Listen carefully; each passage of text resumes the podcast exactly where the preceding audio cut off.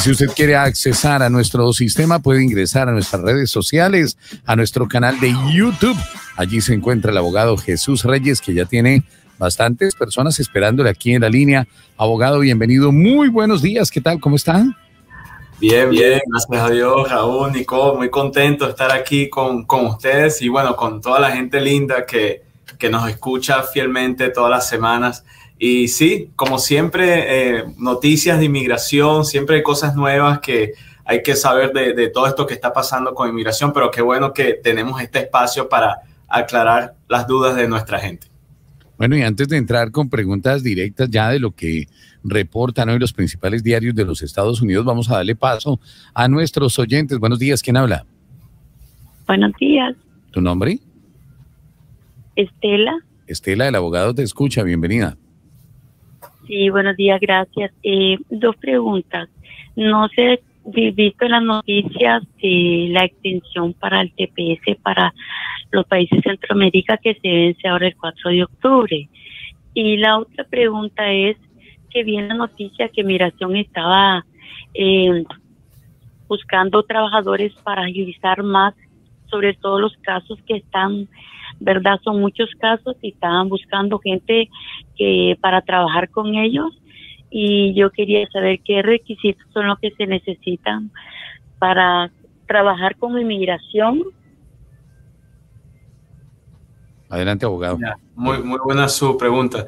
Bueno, eh, comenzando con el TPS para Centroamérica, eh, actualmente hay un litigio o digamos un caso federal que todavía no ha sido resuelto para beneficio de eh, solicitantes de TPS de Centroamérica, lo que quiere decir que mientras esté este litigio andando o en progreso, el gobierno va a estar renovando automáticamente el TPS. Así que los TPS de Centroamérica, con tal de que usted ya haya aplicado en la última fecha de, de renovación, ya es válido para todas las extensiones automáticas que el gobierno va a estar dando. O sea, que el gobierno cada cierto tiempo va a estar anunciando eh, las prórrogas o las extensiones que va a dar para el TPS, tanto de Honduras como eh, Nicaragua, eh, todos los países centroamericanos que tienen el, el, TPS, también El Salvador es uno de esos países. En cuanto al trabajo con inmigración, por lo general, claro, una persona con un permiso de trabajo puede legalmente obtener un trabajo donde sea, incluyendo con el gobierno. Sin embargo, inmigración son un poco más estrictos con los requisitos que requieren para trabajar en una de sus agencias. Por lo general, ellos eh, tienden a eh, reclutar ciudadanos americanos para este tipo de trabajo. Pero bueno, si usted tiene un permiso de trabajo, su historia migratorio está impecable, eh, y me imagino que usted, bueno, no, no, vaya, no, no, ha roto ni siquiera un vaso. Usted es una persona de bien, que usted se porta bien. Quizás usted sea una persona que pueda trabajar con, inmigración, pero eh, generalmente se, se, recomienda para estos trabajos federales que la persona tenga la ciudadanía americana. Muy bien, él es el abogado Jesús Reyes a esta hora. Perfecto, muchas gracias, abogada. Seguimos con el próximo oyente. Muy buenos días, ¿cómo está? Sí, mira, eh, mi nuera, ella solicitó asilo hace un año, pero ella se casó con mi hijo que es ciudadano americano. ¿Se podría aplicar a la I-130?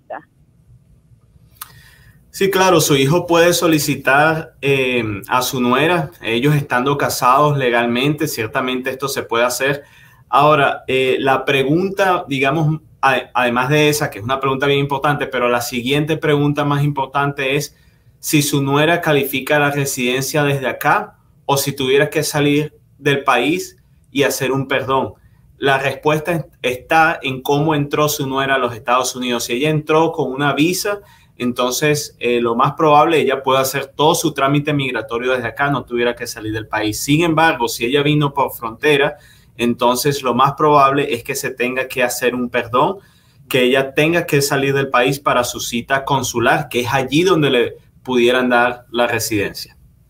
Él es el abogado Jesús Reyes de Inmigración a esta hora con nosotros en Buenos Días Familia. Si usted quiere comunicarse con él y hacerle preguntas, 305-594-0883. Este es el teléfono en el estudio. Más adelante les daremos el teléfono de su despacho, 305-594-0883. Teléfono acá en cabina. Buenos días. ¿Quién habla? Hola, buenos días. Hola. ¿Sí? ¿Tu nombre? Hola, bueno. Sí, buenos días, soy Marta. Hola Marta, el abogado Ah, te escucha. Quería, hacer- quería- sí, quería hacerle una, una pregunta al abogado. Eh, mi pregunta es, este, yo tengo dos hijas ciudadanas aquí y tengo casi 30 años de estar acá, pero eh, no tenemos ningún papel. ¿Será que ellas nos pueden pedir a nosotros? Claro, eh, sus hijas siendo ciudadanas americanas ciertamente pueden hacerle una petición a usted. Ahora, eh, hay varios detalles que hay que ver, como, como habíamos hablado antes. Eh, una de las cosas que tuviéramos que eh, ver es cómo usted entró al país. Uno, dos, si ha tenido varias entradas a los Estados Unidos. Entonces esto cambia cómo va a ser el proceso, pero por lo general, una de las peticiones, digamos, más fuertes que existen en inmigración es cuando un hijo americano mayor de edad, o sea, 21 años o mayor, pide un padre o una madre. Ya entonces los detalles de cómo exactamente usted eh, va a poder obtener la residencia, de nuevo, depende de su forma de entrada y las veces que usted haya entrado eh, a los Estados Unidos. Perfecto, muchísimas gracias, abogada. Y estamos en este espacio con el abogado Jesús Reyes, en este espacio de inmigración. Seguimos con más oyentes en la línea. Muy buenos días. ¿Quién habla? Buenos días. Eh, mi nombre es Jess. Bendiga. ¿Tu nombre es cómo? Eh, mi nombre es Jessie. Hola Jessy, adelante, el abogado te escucha. Eh, sí, tenía una pregunta rápida. Eh, yo tengo un tío que entró al país eh, por la frontera y lleva aquí en este país 12 años. Y mi pregunta es, cuando mi mamá se haga ciudadana, porque ella está en proceso para hacerse ah, ciudadana ahora, ella puede pedir a mi tío y cuánto más o menos se tardaría el proceso y si también le brindan un permiso de trabajo mientras él espera por el proceso. Abogado. Buena pregunta. Entonces, digamos que, que tengo unas buenas noticias y no tan buenas noticias. Vamos a, vamos a comenzar con las nuevas primero. Eh, cuando La cuando buena- la ella, buena primero, sí. la buena primero. Cuando se vuelva ya ciudadana, entonces eh, ahí se puede solicitar a su tío, o sea, su madre es ciudadana americana, tengo entendido, este, o que está en proceso de la ciudadanía. Ya cuando obtenga esa ciudadanía, sí puede solicitar a su tío. Lo malo es los tiempos de espera. Eh, los tiempos de espera cuando se piden hermanos en inmigración son los tiempos que más tardan en inmigración. Estamos hablando eh, actualmente está aproximadamente unos 14 años, del momento que se solicita al familiar al momento que se espera porque el familiar pueda aplicar a la residencia.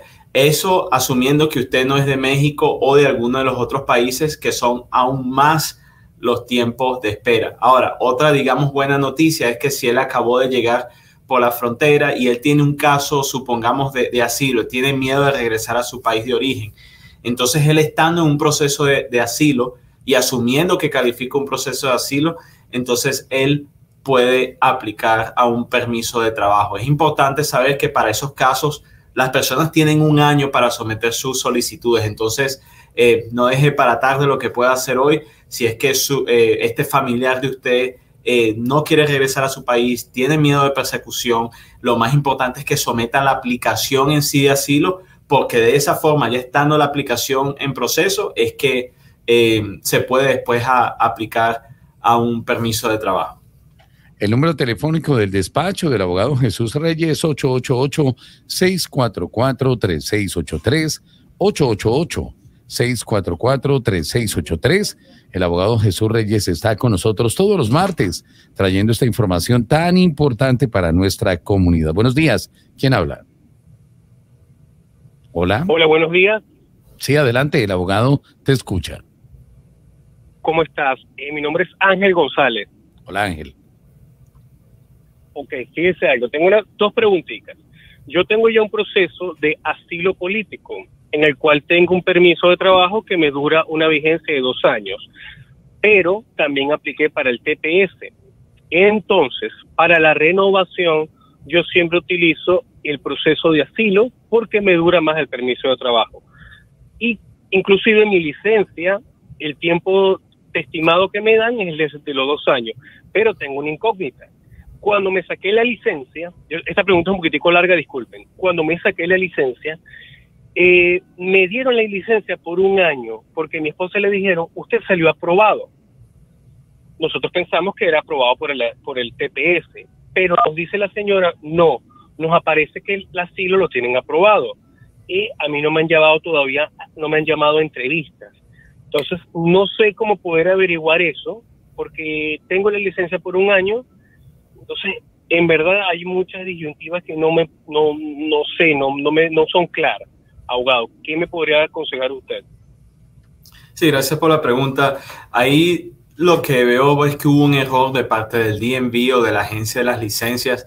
Lógicamente esperamos y, oramos que ciertamente usted pueda ganar su, su, caso de asilo, pero sabiendo que no hubo una entrevista, eh, lo más seguro fue un error eh, y esto es un error que eh, por eso es que la agencia de, las licencias solo le está otorgando este privilegio de, su licencia por un año. Es importante que usted demuestre, en este caso al DMV, que no hubo todavía una entrevista, que su caso todavía está en proceso, porque esto está limitando lo que es su licencia. Ahora, como usted bien dice, eh, es preferible tener el permiso de, o sea, si se tiene que hacer una comparación entre el permiso de trabajo y la licencia basado en TPS o en, asilo, es mucho mejor eh, por el asilo, o sea, se da por más tiempo, eh, los tiempos de espera para obtener estos beneficios son mucho menos, pero ya esto aparentemente es un error de la agencia de licencias y es importante que usted aclare con ellos que usted todavía está en proceso de asilo, que usted aún no es asilado. Muchísimas gracias, abogado. Y bueno, finalmente la última pregunta que tenemos de un oyente, ¿quién es elegible para aplicar para la ciudadanía americana? Ay, Dios mío. bueno, para aplicar... me, gusta esa pregunta. Entonces, para la ciudadanía americana es importante que la persona eh, pueda pasar el examen cívico, un examen de inglés, que tenga la mayoría de edad, que tenga buena conducta moral y eh, yo pienso que esa es la parte a veces donde muchas personas quizás no logran eh, poder obtener la, ciudadanía. Ellos van a investigar todo su historial. De hecho, eh, las personas que a veces dicen, bueno, ellos no se van a meter con la residencia, tenga mucho cuidado. Si del momento que usted aplicó a la residencia, al momento que usted se hizo residente, al momento que usted está aplicando a la ciudadanía ha tenido problemas con la justicia, es importante que usted consulte con un abogado de inmigración. ¿Por qué? Porque ellos van a indagar todo, todo su historial para la buena conducta moral. Ellos indagan cómo usted obtuvo la residencia, indagan eh, su historial del momento que sacó la residencia hasta el momento que aplicó a la ciudadanía y entonces ya después eh, usted comprobando que tiene buena conducta moral, que pasó un examen o que aprobó un examen cívico un examen de inglés y lógicamente que tiene el tiempo de presencia legal establecida por la ley. Si, usted eh, obtuvo la residencia eh, por matrimonio, entonces usted solo tiene que ser residente por tres años. Ahora, si obtuvo la residencia por alguna otra razón, entonces tiene que esperar cinco años para aplicar a la residencia. Pero gracias a Dios, esto es algo que, que beneficia a muchas personas en nuestra comunidad, el tener la ciudadanía americana, diría yo, es como el premio máximo. Así que a todas aquellas personas que nos están escuchando que aún no lo han hecho, quizás porque por el inglés o quizás porque quizás no tengan mucho tiempo, por favor háganlo, que es la mejor inversión que pueden hacer. Bueno, él es el abogado Jesús Reyes. Si usted quiere comunicarse con él, lo puede hacer en el 888-644-3683. 888-644-3683. Y nos vamos con nuestro minuto aquí de, de danza. También fue indocumentado. 888-644-3683. Abogado, gracias. Gracias, abogado. Es mini, mini.